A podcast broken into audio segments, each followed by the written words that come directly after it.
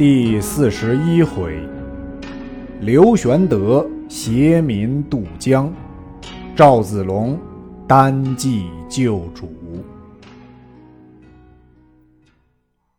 却说张飞因关公放了上流水，遂引军从下流杀江来，截住曹仁混杀，呼吁许褚便与交锋。许褚不敢恋战，夺路走脱。张飞赶来，接着玄德、孔明一同沿河到上流。刘封、糜芳已安排船只等候，遂一齐渡河，尽望樊城而去。孔明叫将船筏放火烧毁。却说曹仁收拾残军，就新野屯驻，使曹洪去见曹操，具言失利之事。操大怒曰：“诸葛村夫！”安敢如此！催动三军，漫山色野，进至新野下寨。传令军士一面搜山，一面填塞白河，令大军分作八路，一齐去取樊城。刘烨曰：“丞相初至襄阳，必须先买民心。今刘备尽迁新野百姓入樊城，若我兵进进，二县为齑粉矣。”不如先使人招降刘备，备急不降，亦可见我爱民之心。若其来降，则荆州之地可不战而定也。操从其言，便问：“谁可为使？”刘烨曰：“徐庶与刘备至厚，今现在军中，何不命他一往？”操曰：“他去。”恐不复来。夜曰：“他若不来，一笑于人矣。丞相勿疑。”操乃召徐庶至，谓曰：“我本欲踏平樊城，乃连众百姓之命，公可往说刘备。如肯来降，免罪赐爵；若更执迷，军民共戮，玉石俱焚。”吾知公忠义，故特使公往，愿勿相负。徐庶受命而行，至樊城，玄德、孔明接见，共诉旧日之情。庶曰：“曹操使庶来招降使君，乃假买民心也。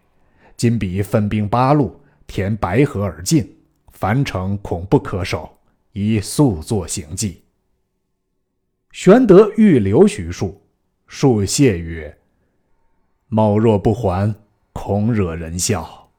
今老母已丧，抱恨中天，身虽在彼，誓不为设一谋。公有卧龙辅佐，何愁大业不成？庶请辞。”玄德不敢强留。徐庶辞回，见了曹操。言玄德并无降意，操大怒，即日进兵。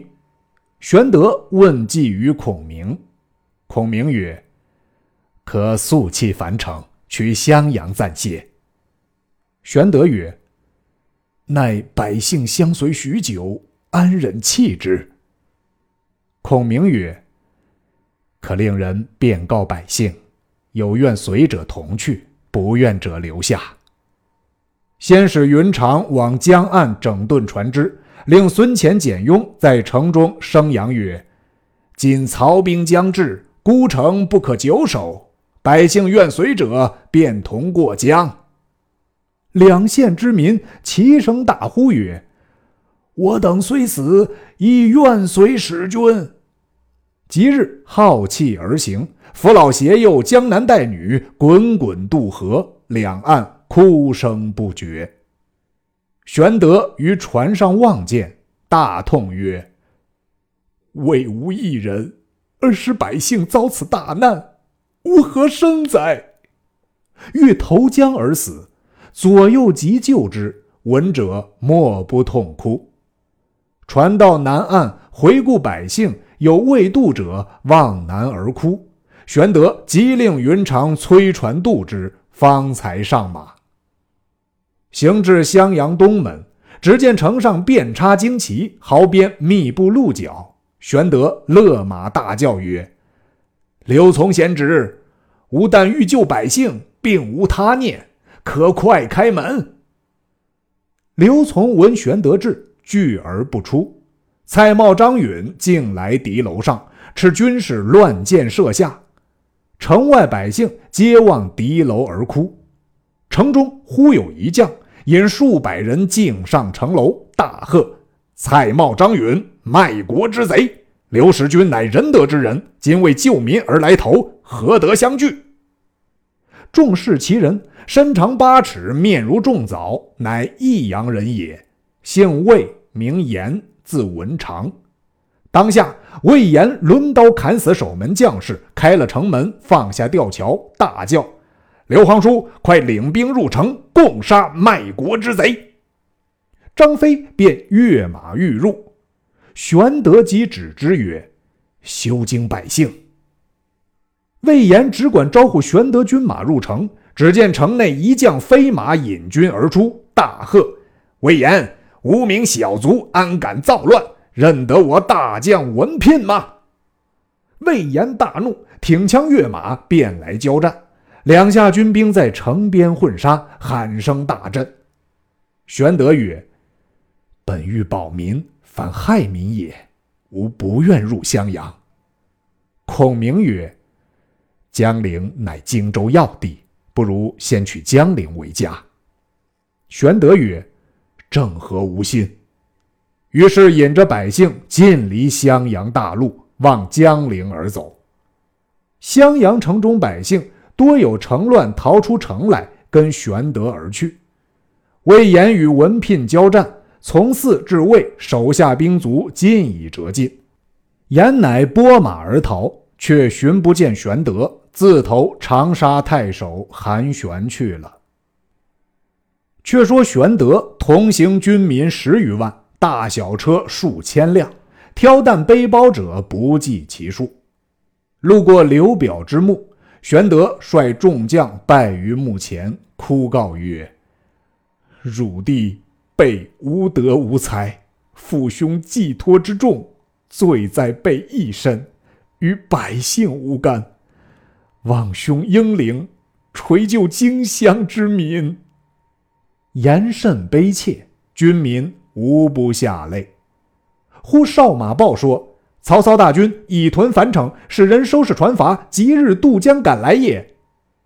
众将皆曰：“江陵要地，足可据守。今拥民众数万，日行十余里，似此几时得至江陵？倘曹兵到，如何迎敌？不如暂弃百姓，先行为上。”玄德泣曰：“举大事者，必以人为本。今人归我。”奈何弃之？百姓闻玄德此言，莫不伤感。后人有诗赞之曰：“临难人心存百姓，登舟挥泪动三军。至今凭吊湘江口，父老犹然一使君。”却说玄德拥着百姓缓缓而行。孔明曰：“追兵不久即至，可遣云长往江夏求救于公子刘琦，叫他速起兵，乘船会于江陵。”玄德从之，即修书令云长同孙乾领五百军往江夏求救，令张飞断后，赵云保护老小，其余俱管顾百姓而行，每日只走十余里便歇。却说曹操在樊城，使人渡江至襄阳，召刘琮相见。从惧怕不敢往见。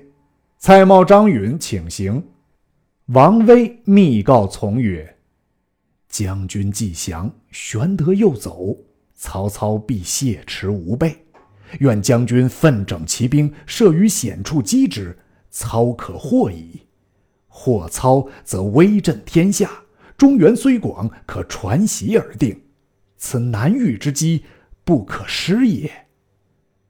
从以其言告蔡瑁，瑁斥王威曰：“如不知天命，安敢妄言？”威怒骂曰：“卖国之徒，吾恨不生啖汝肉！”茂欲杀之，蒯越劝止。茂遂与张允同至樊城，拜见曹操。茂等辞色甚是谄佞。操问：“荆州军马钱粮，今有多少？”茂曰：“呃呃，马军五万，步军十五万，水军八万，共二十八万。钱粮大半在江陵，其余各处，呃，一足供给一载。”操曰：“战船多少？原是。”何人管领啊？茂曰：“大小战船共七千余只，原是茂等二人掌管。”操遂加茂为镇南侯、水军大都督，张允为祝顺侯、水军副都督。二人大喜，拜谢。操又曰：“刘景升既死，其子降顺。”吾当表奏天子，使永为荆州之主。二人大喜而退。荀攸曰：“蔡瑁、张允乃谄佞之徒，主公何遂加以如此险绝，更叫都督水军乎？”操笑曰：“吾岂不识人？只因吾所领北地之众不习水战。”故权且用此二人，待成事之后，别有理会。却说蔡瑁、张允归见刘琮，具言：曹操许保奏将军永镇荆襄。从大喜。次日，与母蔡夫人击捧印绶兵符，亲自渡江拜迎曹操。操抚慰毕。即引随征军将进屯襄阳城外，蔡瑁、张允令襄阳百姓焚香拜接，曹操俱用好言抚育。入城至府中坐定，即召蒯越近前，抚慰曰：“吾不喜得荆州，喜得益都也。”遂封蒯越为江陵太守、樊城侯，复训、王粲等皆为关内侯。而以刘琮为青州刺史，便教启程。从闻命大惊，辞曰：“从不愿为官，愿守父母乡土。”操曰：“青州近帝都，叫你随朝为官，免在荆襄被人屠害。”从再三推辞，曹操不准。从只得与母蔡夫人同赴青州，只有故将王威相随，其余官员俱送至江口而回。操唤于禁，嘱咐曰：“你可引轻骑追刘琮母子，杀之，以绝后患。”于禁得令，领众赶上，大喝曰：“我奉丞相令，叫来杀汝母子，可早纳下首级。”蔡夫人抱刘琮而大哭，于禁喝令军士下手。王威愤怒，奋力相斗，竟被众军所杀。军士杀死刘琮及蔡夫人，于禁回报曹操，操重赏于禁，便使人往隆中搜寻孔明妻小，却不知去向。原来孔明先已令人搬送至三江内隐蔽矣。操深恨之。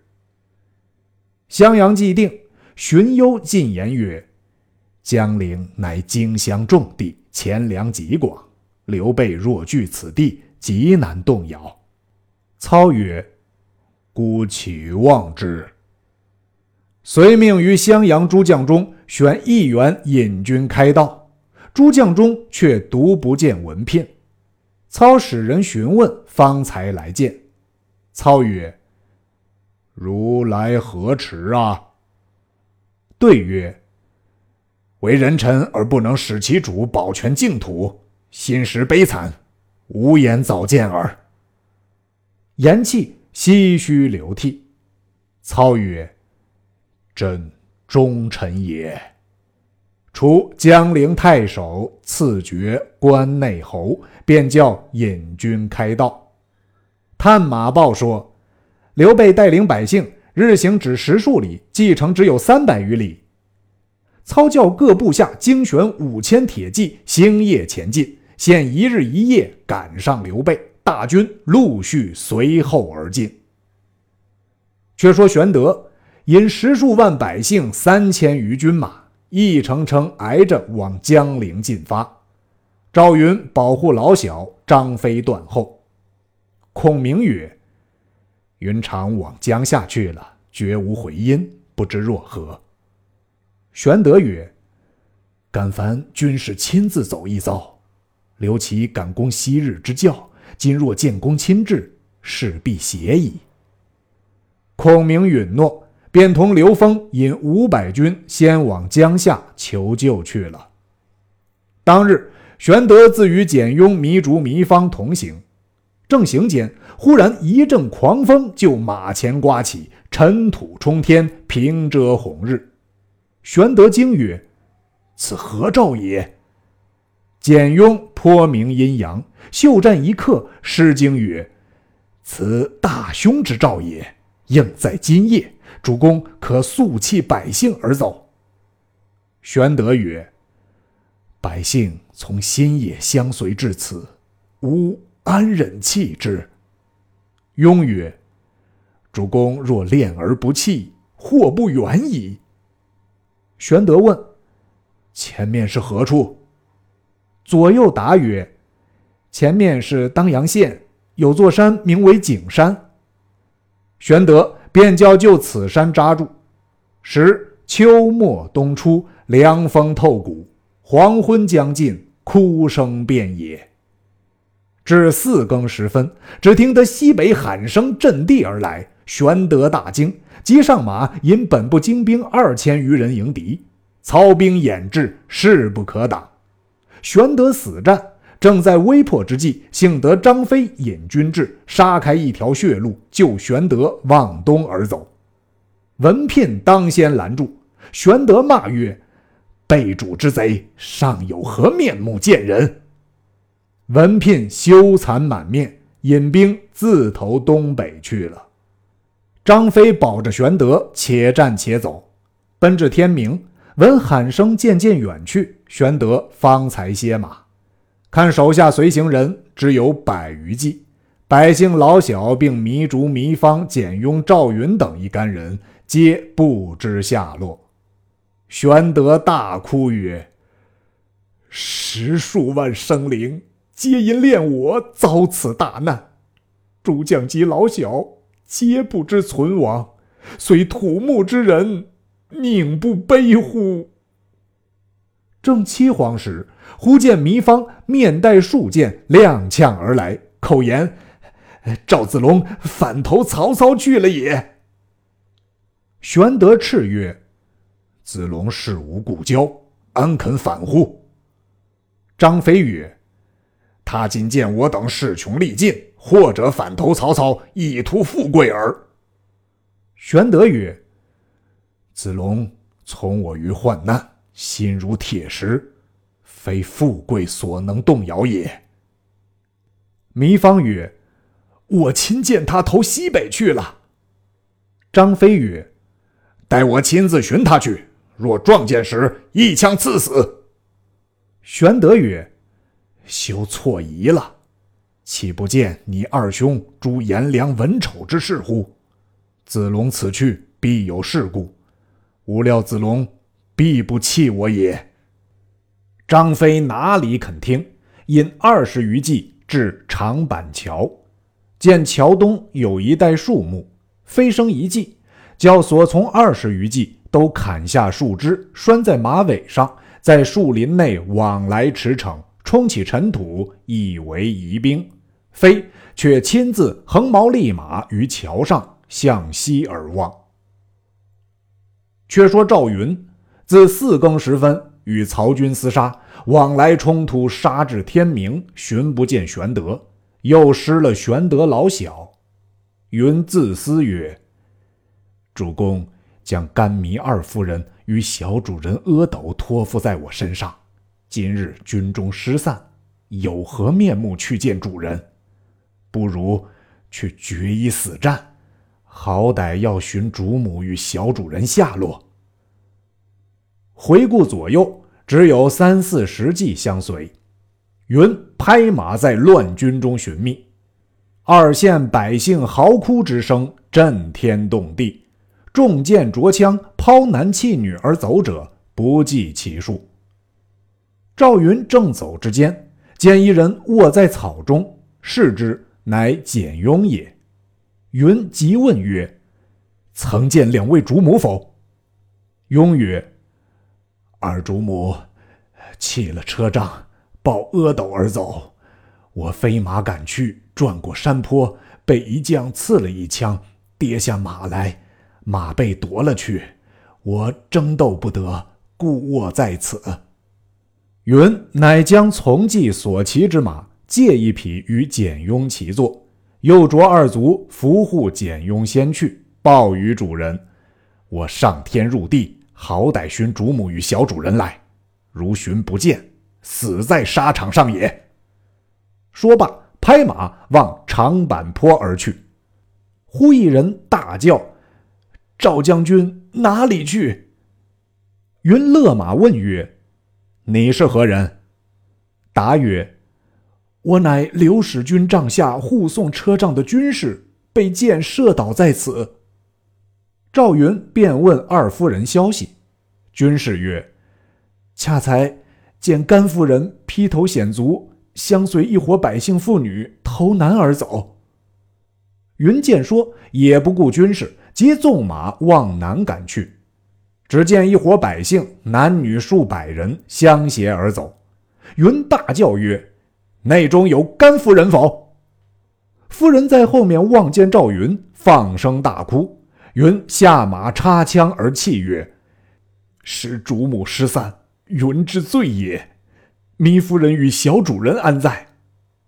甘夫人曰：“我与糜夫人被逐，弃了车仗，杂于百姓内步行，又撞见一支军马冲散，糜夫人与阿斗不知何往，我独自逃生至此。”正言间，百姓发喊，又撞出一支军来。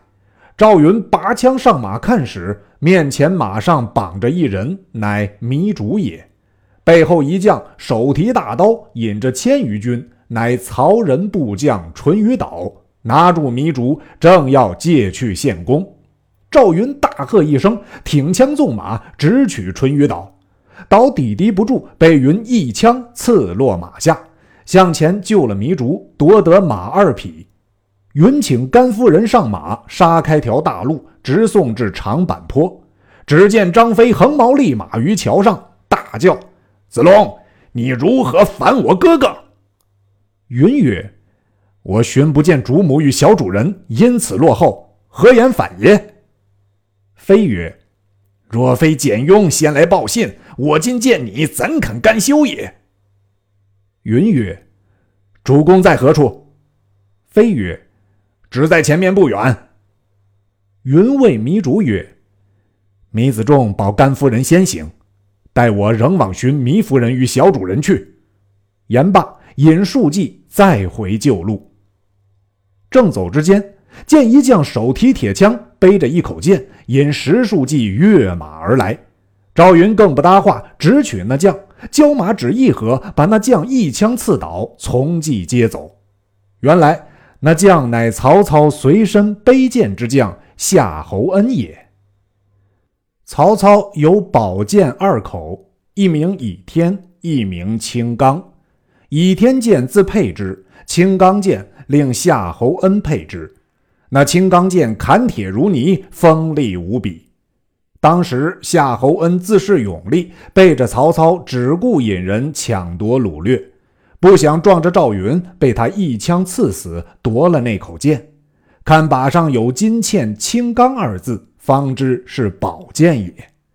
云插剑提枪，复杀入重围。回顾手下从骑，已没一人，只剩得孤身。云并无半点退心，只顾往来寻觅。但逢百姓，便问糜夫人消息。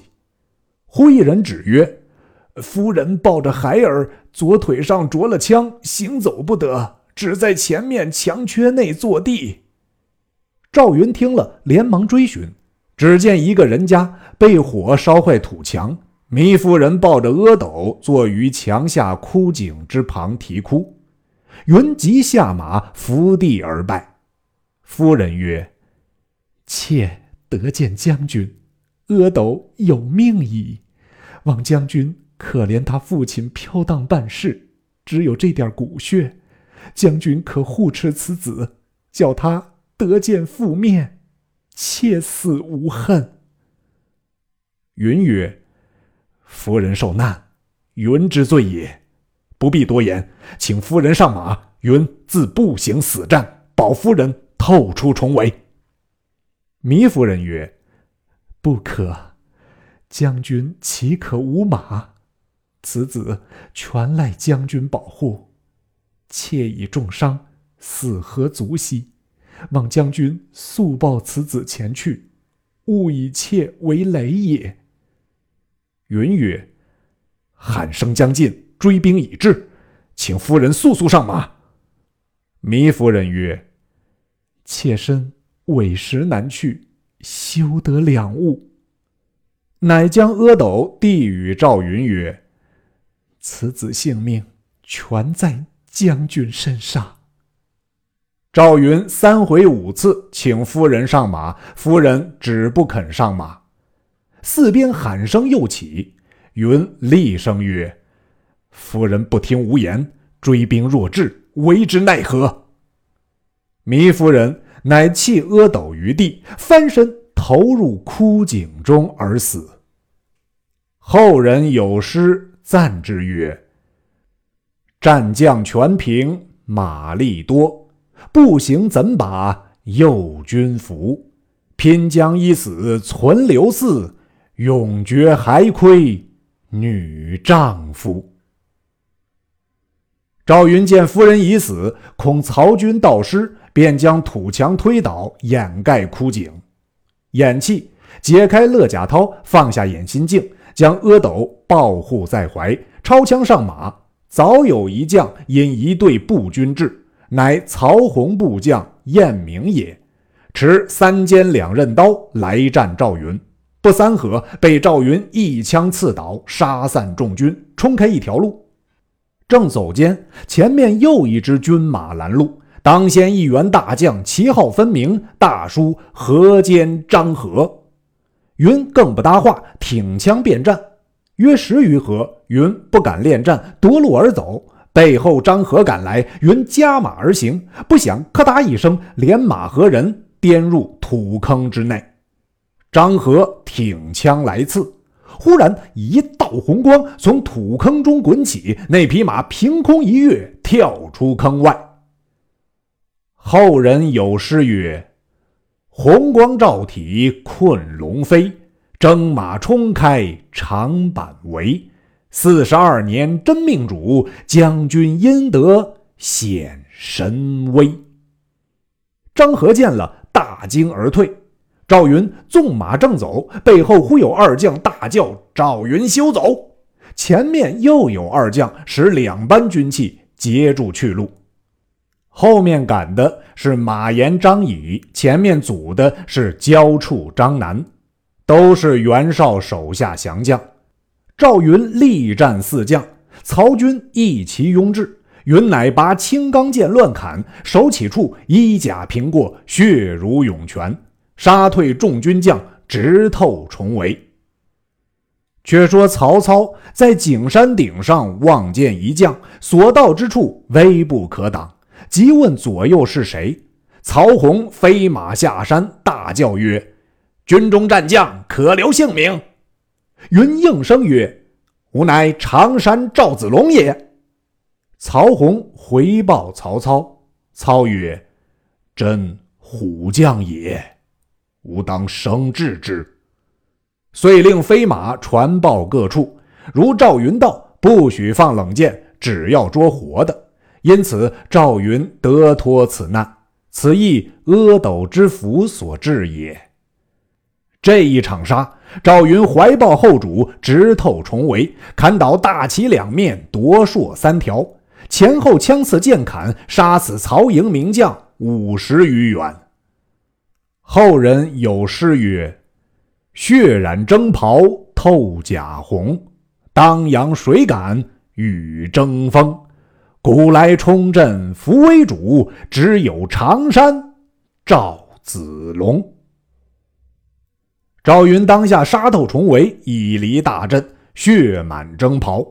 正行间，山坡下又撞出两支军，乃夏侯惇部将钟进、钟申兄弟二人，一个使大斧，一个使画戟，大喝：“赵云，快下马受缚！”正是：“才离虎窟逃生去，又遇龙潭鼓浪来。”毕竟子龙怎的脱身？且听。下回分解。